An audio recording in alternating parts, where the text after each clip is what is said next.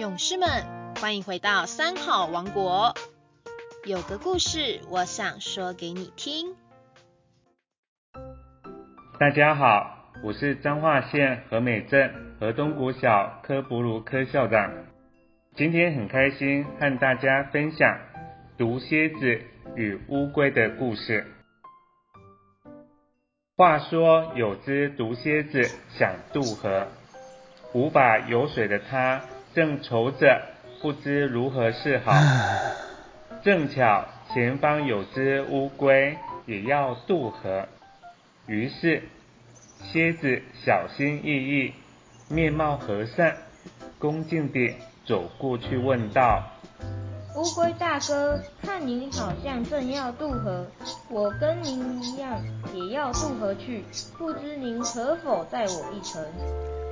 乌龟一听，退避三步，说了：“我向来乐意助人。”可我也不笨，再只毒蝎子过河，那岂不是自寻死路？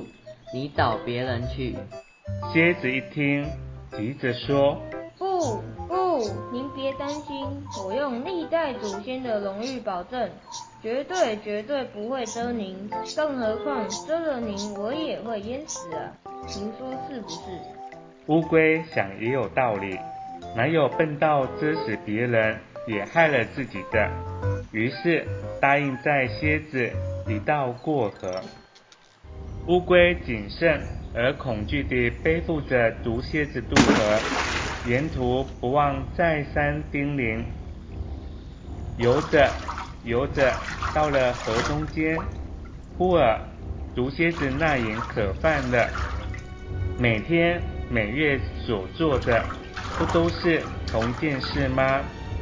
即使不想，毒蝎脚也就那么反射性地从乌龟的尾巴蛰了下去。